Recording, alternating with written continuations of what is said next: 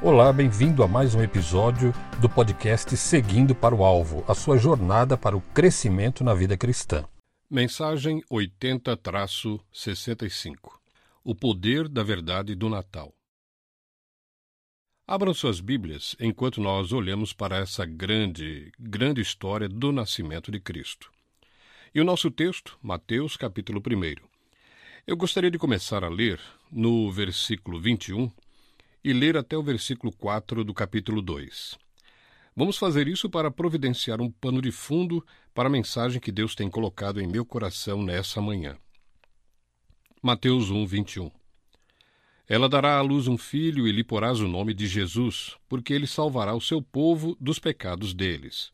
Ora, tudo isto aconteceu para que se cumprisse o que fora dito pelo Senhor por intermédio do profeta: Eis que a Virgem conceberá e dará à luz um filho, e ele será chamado pelo nome de Emanuel, que quer dizer Deus conosco. Despertado José do sono, fez como lhe ordenara o anjo do Senhor e recebeu sua mulher. Contudo, não a conheceu, enquanto ela não deu à luz um filho, a quem pôs o nome de Jesus. Tendo Jesus nascido em Belém da Judéia, em dias do rei Herodes, eis que vieram uns magos do Oriente a Jerusalém e perguntavam: Onde está o recém-nascido rei dos judeus? Porque vimos a sua estrela no Oriente e viemos para adorá-lo. Tendo ouvido isso, alarmou-se o rei Herodes e com ele toda Jerusalém. Então, convocando todos os principais sacerdotes e escribas do povo, indagava deles onde o Cristo deveria nascer. Eu gostaria de falar com vocês nesta manhã sobre o tema do poder da verdade do Natal. Eu oro para que, mesmo em nossa sociedade, que nada possa nos distrair da grandiosidade do Natal, mas uma oração assim, eu admito, é praticamente ilusão. Natal se tornou algo tão complexo, tão caótico, tão confuso com todas as coisas que a realidade da simplicidade do nascimento de Cristo tem sido misturado na fantasia e perda de sua significância. O Natal deveria ser simples, não complexo, muito simples. O certo seria arrancar todas as coisas extras do Natal para sobrar o fato simples de que Deus se tornou homem. Esse é o único elemento na celebração que tem algum poder duradouro para afetar a vida. Não existe nenhuma força real, nenhuma paz ou conforto real, ou amor ou esperança ou promessa ou confiança para o futuro no Papai Noel. Não existe valor duradouro em nenhum presente que possamos receber aqui na Terra ou em qualquer sentimento mundano expressado. A árvore sempre vai morrer, metaforicamente, a não ser que nunca viveu porque ela era falsa desde o princípio. Nenhum pacote e nenhuma festa pode realmente sustentar a vida. Nenhuma luz brilhante consegue levantar uma alma que está abatida para um nível superior espiritual. Não existe poder no Papai Noel. Não existe poder em uma árvore, não existe poder na comunhão e não existe poder nas luzes, nos sentimentos. E quando você está desesperado, você precisa de poder. No momento da necessidade, a única coisa que Natal tem para oferecer é Jesus Cristo. E ele é completamente suficiente. Só ele pode preencher o coração de esperança no momento da dúvida. Só ele pode preencher o coração de alegria duradoura no momento da tristeza. Só ele pode preencher um coração de paz em um momento de medo. Quando a vida atinge um momento de desespero, a única esperança está em Cristo. Mas o que Cristo tem que nos dá essa esperança? O que Cristo tem que nos dá essa alegria em momentos de profunda tristeza? O que Cristo tem que ele providencia conforto em meio à solidão?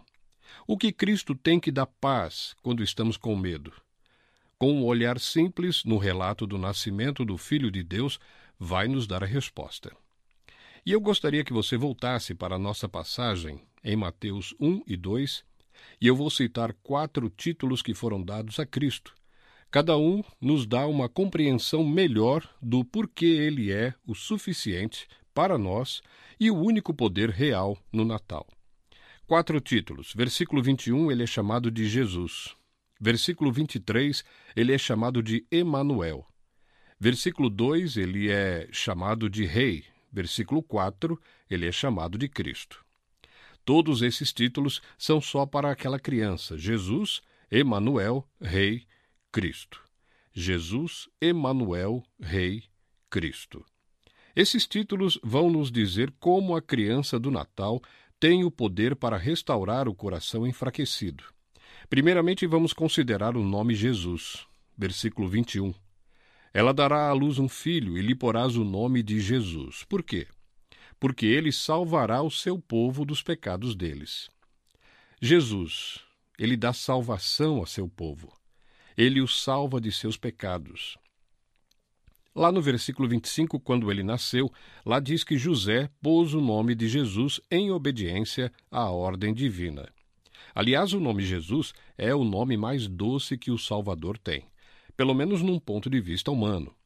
É usado mais de 700 vezes no Novo Testamento. É uma forma da palavra hebraica Yeshua. Joshua, Yeshua, Joshua, significa Yahvé ou Deus salvará. Lucas 2,11 diz que hoje vos nasceu o Salvador. Marcos 10,45 diz que o Filho do Homem veio para salvar. Lucas 19,10 ele veio para salvar. Ele vai salvar o seu povo de seus pecados. Essa é uma realidade gloriosa. O apóstolo Paulo, escrevendo em Efésios 1,7, diz: Nele temos a redenção, pelo seu sangue, a remissão dos pecados. A implicação aqui é que os homens são pecadores e que o pecado é uma realidade que condena, da qual o homem precisa ser salvo ou liberto ou resgatado. E Jesus veio ao mundo para lhe salvar dos seus pecados. Em que sentido? Salvar você da consequência final dos seus pecados, isto é, condenação eterna. Salvar você também do presente domínio que o pecado tem sobre você. Mas, primariamente e fundamentalmente, ele veio para salvá-lo no sentido de que ele o liberta, e ele me liberta, e ele liberta todo aquele que crê nele da condenação que o pecado requer. Você pode até dizer, eu também penso assim, que o perdão dos pecados é o resultado primário da salvação, como é apresentado no Antigo e no Novo Testamento. Salvação, por definição, é o resgate da consequência do pecado. Na última ceia, enquanto Jesus se reunia com seus discípulos naquela noite, antes dele ser levado como prisioneiro e depois crucificado, lá diz que ele tomou o cálice. E ele disse que o cálice era representativo do sangue da aliança, seu próprio sangue, que é derramado, ele disse em Mateus 26, 28, para o perdão dos pecados. Em Atos 13, 38 e 39, a Escritura diz e por meio dele, por meio de Jesus, vos anuncia a remissão de pecados, e por meio dele todo o que crê é justificado de todas as coisas. Ele era a criança que nasceu para providenciar o perdão dos pecados. O dia santo de Israel é chamado de Yom Kippur, o dia da expiação. Anualmente, os judeus antigos celebravam naquele dia um grande sacrifício que era dado por todos os pecados de todas as pessoas do ano anterior. E naquele dia, de acordo com Levítico capítulo 16, o sumo sacerdote iria selecionar dois bodes, dois bodes era o sacrifício. Um dos bodes era morto, e o sangue era derramado sobre o altar como sacrifício pelo pecado como um símbolo da necessidade de morte por causa do pecado. Mas o outro animal não era morto. O sumo sacerdote iria para o outro bode e ele colocava suas mãos sobre ele e simbolicamente transferia todos os pecados de todo o povo para aquele bode. E então esse bode era levado para o deserto, numa distância muito longe, que ele nunca encontraria seu caminho de volta e nunca mais seria visto. Simbolicamente, Deus ordenou que acontecesse essa simples e gráfica cerimônia para mostrar que onde existe o sacrifício pelo pecado, existe a remoção dos pecados para que nunca fosse trazido à nossa atenção novamente. Agora, o bode que era sacrificado, na verdade, nunca conseguiria pagar o preço. Só podia servir de símbolo para aquele que pode, E esse bode que levava o pecado para o deserto simbolicamente não conseguia verdadeiramente remover o pecado, mas era um símbolo representando aquele que podia. E não se tomaria duas pessoas para fazer isso. Só precisou de uma pessoa, Jesus, que foi o sacrifício pelo pecado e removeu os nossos pecados. Aliás, a palavra perdoar, afieme, significa mandar embora, dispensar. É usado em terminologias legais para se referir a cancelar uma dívida ou conceder um indulto. Então, com sua morte na cruz, Jesus tomou todos os pecados de todos nós sobre si e morreu a nossa morte como um sacrifício de sangue pelos nossos pecados. E depois ele levou esses pecados para uma distância infinita, onde nunca mais retornarão. A Bíblia fala disso.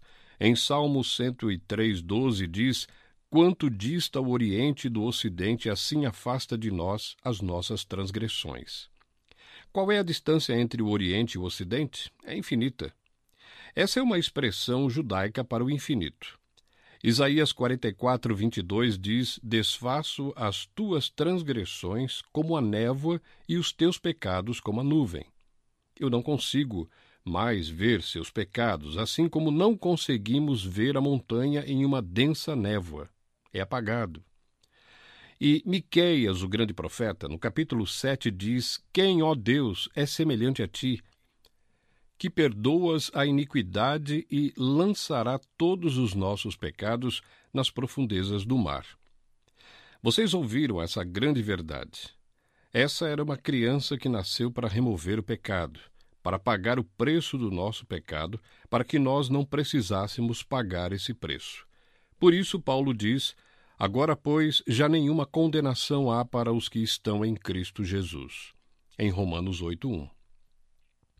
Nenhuma condenação para nós. Por quê? Porque a condenação caiu sobre Cristo. Ele vai salvar o seu povo dos seus pecados. E ele fez isso. Ele pagou o preço, ele morreu a morte que nós deveríamos morrer, e ele levou os nossos pecados para tão longe que Deus nunca mais vai reconhecer a existência deles. 1 João 2,12, João escreve: Eu vos escrevo, porque os vossos pecados são perdoados por causa do seu nome. Só por causa de quem ele é, por causa do propósito dele, por causa de sua glória, ele perdoou todos os seus pecados. Que realidade abençoada! Que Jesus Cristo veio ao mundo para perdoar o pecado. Isso não significa que nós não cometemos pecado. Nós cometemos, isso não significa que o pecado não vai ter efeitos ruins nessa vida. Tem. O que isso significa é que você nunca vai precisar pagar o preço completo da dívida do pecado. Já foi pago. Nunca iremos morrer eternamente. Nunca teremos que passar nenhum momento no inferno. Sairemos dessa vida para o céu. Não importa qual é a depravação que um homem ou uma mulher experimenta, não importa quão sozinho você é em sua vida, não importa quão triste sua vida possa ser, ou quão dolorosa possa ser a sua situação, ou quão sem vida seja essa época de Natal para você, não importa qual seja a masmorra onde você se encontra, ou quão fortes são seus medos, ou quão aterrorizantes sejam as perspectivas do seu futuro. Se você tem um relacionamento pessoal com Jesus Cristo, você pode ver através daquele que tem perdoado todos os seus pecados. E nisso há a plenitude da alegria. Você não precisa temer que a sua dificuldade é Deus lhe fazendo espiar sua própria iniquidade. Não é. Não importa o que possa estar dando errado nessa vida, não importa o que esteja indo de uma forma que você não está gostando, não importa o tanto de coisas não realizadas que você enfrenta, saiba que você tem um perdão completo e perfeito de todos os seus pecados em Jesus Cristo, se você colocar a sua fé nele, e você nunca vai precisar pagar pelos seus pecados. Cristo já fez isso. Cristo já o fez. O segundo título dado à criança do Natal vem no versículo 23. Esse é um dos grandes, grandes títulos que ele possui. Eis que a Virgem conceberá e dará à luz um filho, e ele será chamado pelo nome de Emanuel, que quer dizer Deus conosco. Ele não é só Jesus, ele é Emanuel. E ver isso nessa época do ano é ver uma grande realidade. Aliás, o versículo 23 é uma citação do Antigo Testamento. Foi tirada de Isaías capítulo 7, versículo 14. Aqui o anjo do Senhor fala com José citando Isaías 7,14. Eu vou lhe contar um pouco sobre a história aqui, porque você pode perguntar enquanto você estuda a Bíblia por que de repente você está lendo e aparece uma profecia do Messias.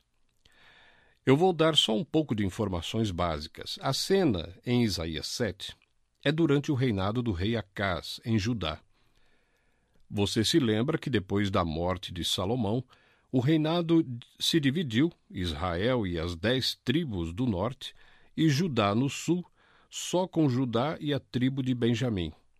O reino do norte era apóstata. O reino do sul, às vezes, era fiel a Deus, Jeová. É no reino do sul que a casa é rei. Aliás, a casa era um dos filhos do grande rei Uzias. Mas Acás, apesar de ser filho de Uzias, encheu Jerusalém com ídolos. Ele reinstalou a adoração ao deus pagão Moloque, que requeria o sacrifício de queimar bebês, e ele sacrificou seu próprio bebê no altar de Moloque. Ele era tão perverso e tão cruel que até os reis malvados ao redor dele se irritaram com o que ele estava fazendo. Dois deles, um homem chamado Rezim, que era o rei da Síria, e um homem chamado de Peca, que estava governando sobre a área de Israel naquele território, decidiram acabar com Acás.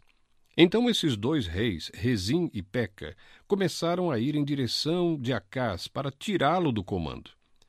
E enfrentando tamanha ameaça, ele decidiu se fortalecer, não indo para Deus para preservar a linhagem de Davi e preservar o povo, mas decidiu ir para o rei assírio Tiglat-Pileser, sentindo que, se ele fizesse uma aliança com esse grande monarca assírio, Rezim e Peca iriam pensar muito antes de atacá-lo por causa da natureza formidável desse homem e seu exército poderoso.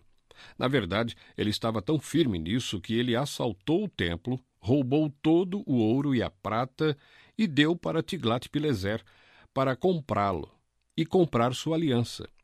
Foi bem nesse tempo que Deus disse: Isaías, você precisa ir lá conversar com Acás. Então Deus enviou Isaías até Acás para confrontá-lo e, diz, e dizer que ele não poderia confiar nos assírios, mas confiar em Deus, o Deus vivo. Apesar de todo o mal que ele fazia, ele disse: Deus vai preservar o seu povo e Deus vai preservar a linhagem de Davi. Ele vai te livrar do ataque daqueles dois reis. Você não precisa dessa aliança com o assírio. Acas não escutou. E é nesse ponto que o profeta diz: Eis que a virgem conceberá e dará à luz um filho, e lhe chamará Emanuel. O que ele está dizendo? Como que isso se encaixa aqui? Ele está dizendo: olha, Deus está dizendo para você que ele não vai permitir que o povo de Deus e a linhagem de Davi seja destruída. A virgem conceberá e dará à luz um filho, e lhe chamará Emanuel.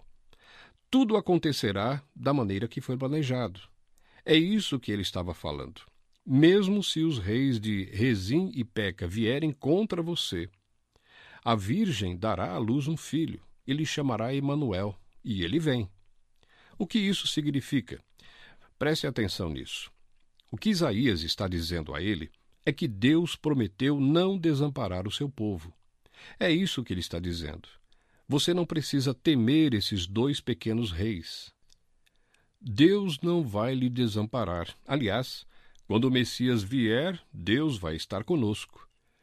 Deus não só não vai te desamparar, ele vai estar conosco. Esse é o ponto. É esse o ponto. Simplesmente confie nele. Ele não vai lhe desamparar. Você não sabe que a promessa dele é habitar no meio de vocês? O que significa Emmanuel? Significa que Deus habita no meio de nós. Significa que Deus se tornou homem. Deus vai estar presente com o seu povo. A criança do Natal é Emmanuel, Deus conosco. Aquela criança que nasceu naquele dia, sendo plenamente humano, era também plenamente Deus. No Antigo Testamento, a presença de Deus estava no tabernáculo. A presença de Deus estava no tabernáculo, e agora no Novo Testamento, a presença de Deus está no corpo da pessoa de Cristo, Deus conosco. Essa é a verdade do Natal. E como termo Jesus, Emanuel é uma verdade poderosa no Natal. O que significa? Ouça o que significa quando você extrapola o significado. Ouça Hebreus, capítulo 2, versículo 14. Visto, pois, que os filhos têm participação comum de carne e sangue, destes também ele, Cristo, igualmente participou. Nós temos a carne e o sangue, então ele participou na carne e no sangue. Nós compartilhamos, nós temos coinonia desses mesmos elementos físicos. E ele participou, ele tomou sobre si. E também essa palavra meteco geralmente tem a ver com alguma coisa que alguém tem que não é naturalmente dele. Nós somos, por natureza, carne e sangue. Emanuel não é. Mas ele se tornou carne e sangue. Ele adicionou a si mesmo a nossa natureza, para morrer a nossa morte e salvar-nos dos nossos pecados. Mas há mais além disso. Ouçam Hebreus 2,17. Por isso mesmo convinha que em todas as coisas se tornasse semelhante aos irmãos. Ele precisava ser plenamente humano em todos os sentidos, para ser misericordioso e fiel sumo sacerdote. O que ele quer dizer com isso? Um sacerdote é alguém que intercede por você, alguém que vai até Deus por você. Como ele pode ir até Deus por nós, defender a nossa causa e pedir para que Deus nos ajude se ele não nos entendesse? Então, um sacerdote era sempre escolhido do meio dos homens, porque ele poderia então orar pelas necessidades dos homens, porque ele sabia quais eram essas necessidades.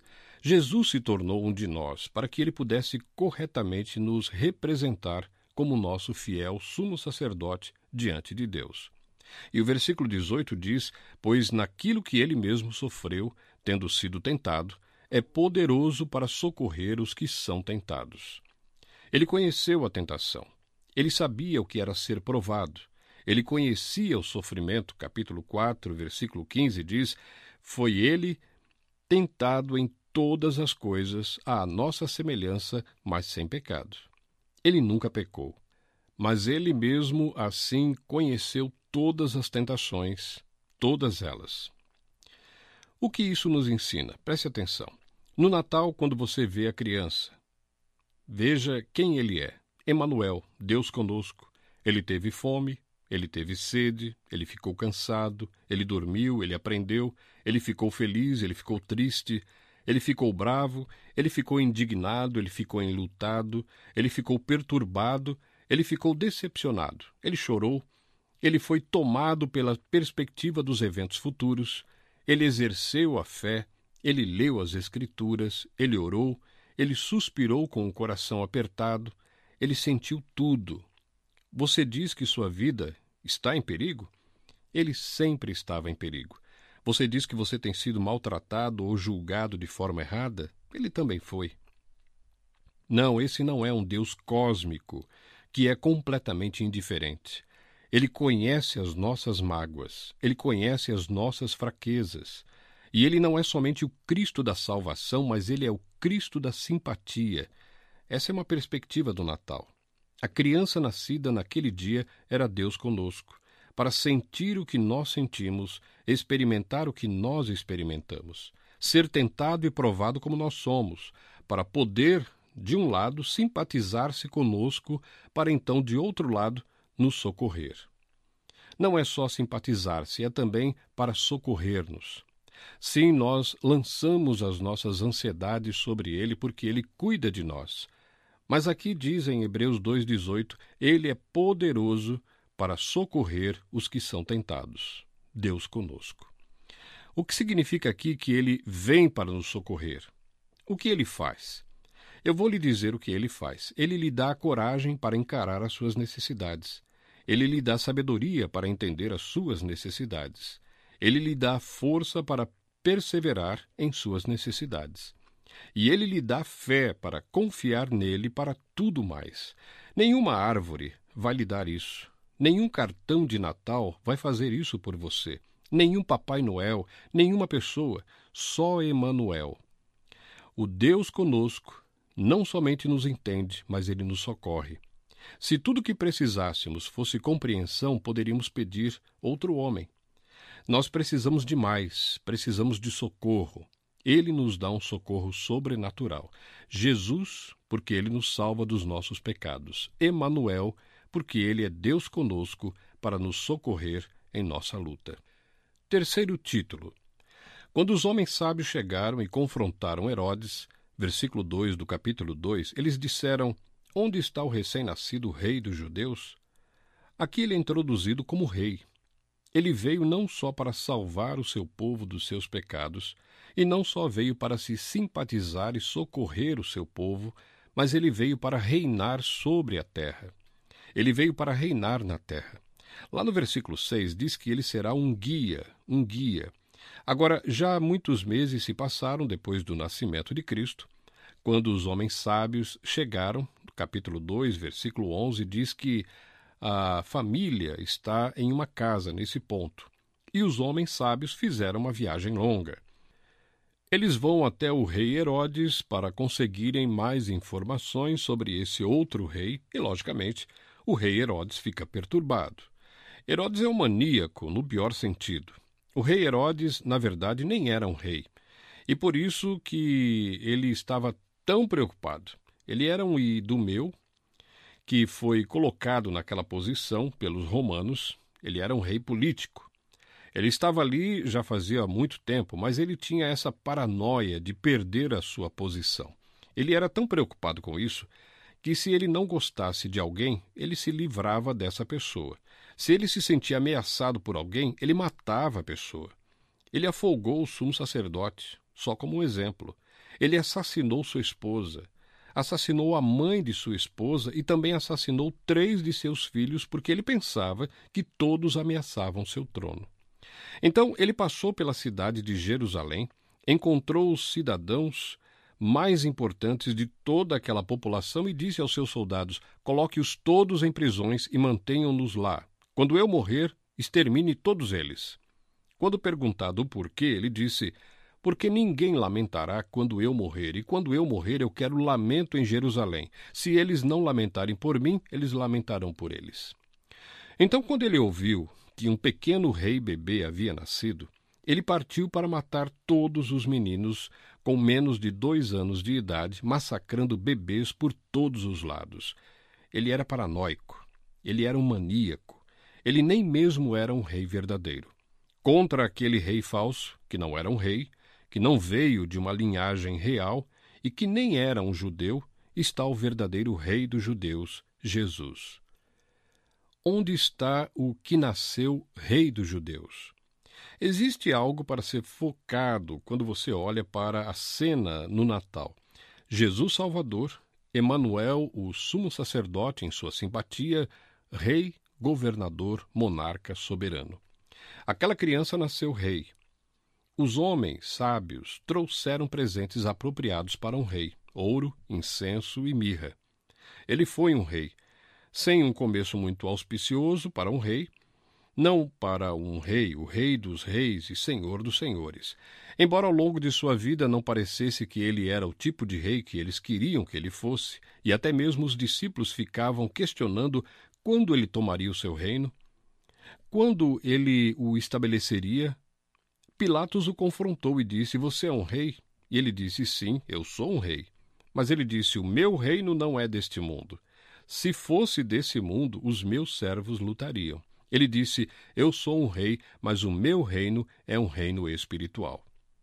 Mas ele também demonstrou sua transfiguração, que um dia, na transfiguração, o seu reino espiritual viria para a terra no grandioso milênio futuro, quando Cristo reinar na terra. Sim, ele era um rei. Não um rei como os outros reis, mas um rei sem igual, um rei sobre todos os outros reis. Aliás, no Salmo 2, o pai disse ao filho: Tu és o meu filho, eu hoje te gerei. Pede-me, e eu te darei as nações por herança, e as extremidades da terra por tua possessão. Com vara de ferro as regerás. No livro do Apocalipse, nós olhamos para o futuro, e enquanto olhamos para o futuro, vemos Jesus, o Rei dos Reis, espiritual, que começa a tomar posse do seu trono terreno.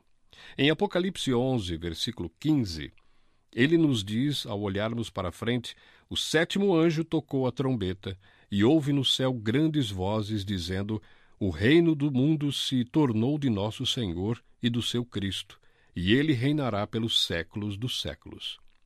O capítulo 12, versículo 5 diz: Nasceu-lhe, pois, um filho varão, que há de reger todas as nações com cetro de ferro.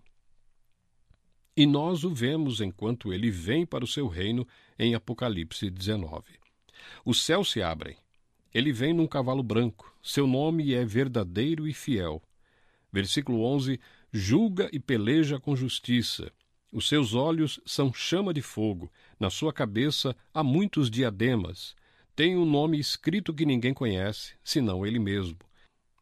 Está vestido com um manto tinto de sangue e o seu nome se chama o Verbo de Deus. E seguiam-no os exércitos que há no céu, montando cavalos brancos com vestiduras de linho finíssimo, branco e puro. Sai da sua boca uma espada afiada, para com ela ferir as nações, e ele mesmo as regerá com cetro de ferro, e pessoalmente pisa o lagar do vinho do furor da ira do Deus Todo-Poderoso. Tem no seu manto e na sua coxa um nome inscrito: Rei dos Reis e Senhor dos Senhores. Ele vem. Ele virá e eu acredito que ele vem logo. Ele vem como o equalizador, ele vem como o vingador, ele vem como o rei. Os pequenos monarcas desse mundo que levantam seus punhos com uma pseudo-soberania, como se eles estivessem reinando sobre alguma coisa, vão aprender quem realmente reina. Como Nabucodonosor, que pensava que tinha feito seu próprio reino e acabou comendo palha e ficou enlouquecido porque ele achava que ele poderia tomar a glória do verdadeiro rei. Todos os monarcas desse mundo vão dobrar seus joelhos a Jesus Cristo quando ele vier em sua glória. Ele é o rei do reino espiritual. Ele será rei sobre o mundo e o universo no futuro. E enquanto você olha para aquele pequeno bebê na manjedoura, essa é a realidade do Natal. Que criança! Jesus, ele salva seu povo de seus pecados. Emanuel, ele é Deus conosco. O sumo sacerdote simpático, capaz de entender e nos socorrer. Rei que reina sobre um reino espiritual, que um dia virá para o seu povo e que em algum momento ele virá reinar sobre a terra. Finalmente, o versículo 4 nos dá mais um termo muito familiar. Lá diz que ele indagava deles onde o Cristo deveria nascer. O Cristo é só um termo que significa o Messias, o ungido. Messias, Cristo, mesma coisa. Um é do hebraico e o outro do grego. Significa o ungido, o ungido especial do Senhor. E isso reflete o seu direito de reinar, seu direito para ter a autoridade e soberania como o Messias prometido de Deus. Há tanto nesse termo, e nós não vamos conseguir focar em tudo, mas eu queria só capturar um elemento que eu creio que é inerente em tudo isso. Quando você tem a grande profecia de Isaías, capítulo 9, introduzindo a vinda do Messias, lá diz que ele vai existir como criança, um filho, e ele será maravilhoso conselheiro, Deus forte, Pai da eternidade, ou Pai da eternidade, o Pai eterno. Você pode traduzir esse termo de diversas formas diferentes. O Messias é o eterno, e ele é o Pai eterno no mesmo sentido em que ele é o eterno gerador de vida. Ele é quem dá vida. E essa é certamente a intenção de João 1. A vida estava o quê? Nele. Todas as coisas foram feitas por intermédio dele, e sem ele nada do que foi feito se fez. Quando você vê a palavra Cristo, pense nele dessa forma, como quem gera vida.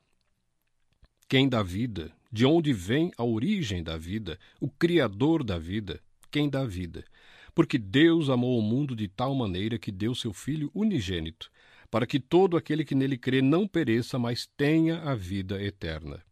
Eu venho para que tenham vida eu sou, João 11, 25 a 26, eu sou a ressurreição e a vida. Quem crê em mim, ainda que morra, viverá, e todo aquele que vive e crê em mim não morrerá eternamente. Crês isto? João 14,6 Eu sou o caminho, a verdade e a vida. João 14,19 Porque eu vivo, vós também vivereis. Pedro diz: Vocês mataram o príncipe da vida, o que Deus ressuscitou dos mortos.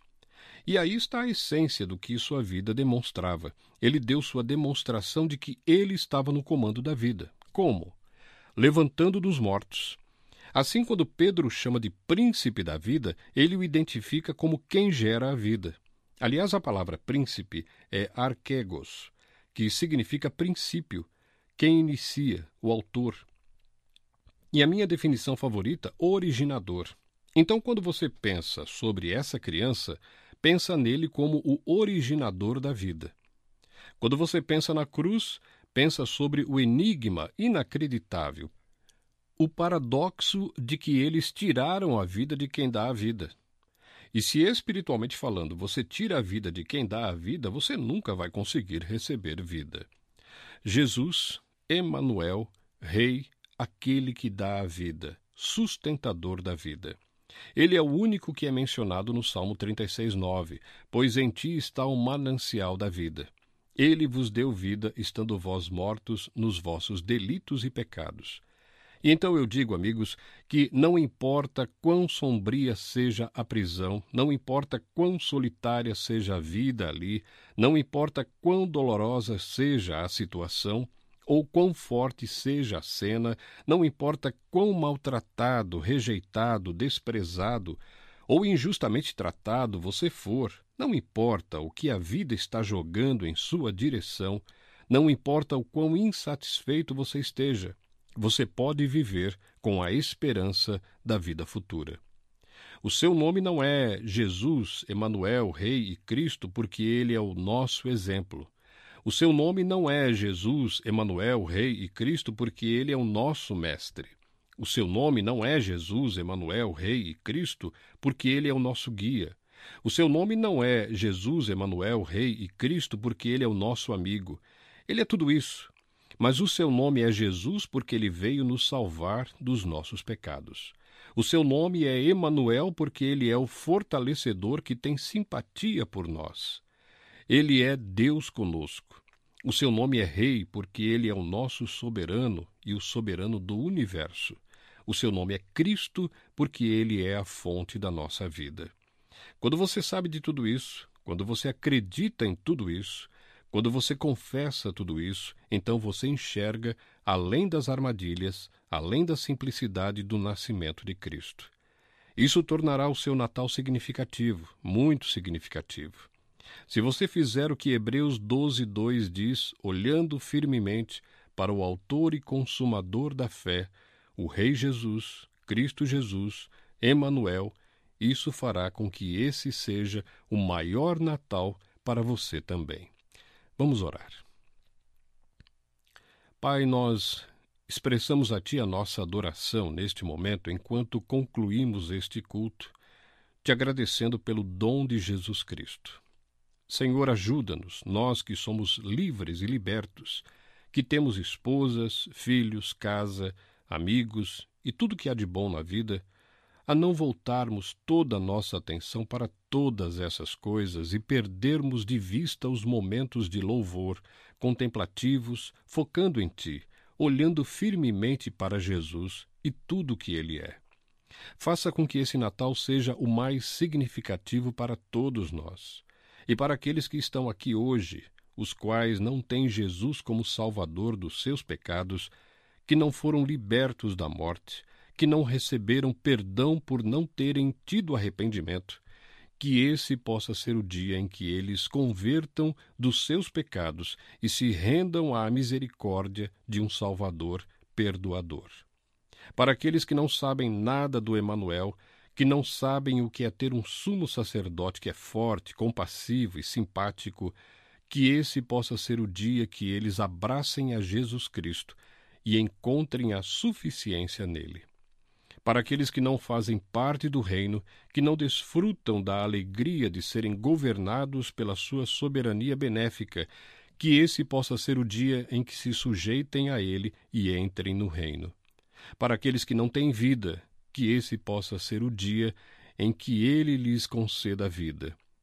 Que possamos adorar a Jesus, ao Emanuel, ao Rei e a Cristo de todo o nosso coração, e que Ele possa se alegrar com os presentes que nós trazemos. Amém.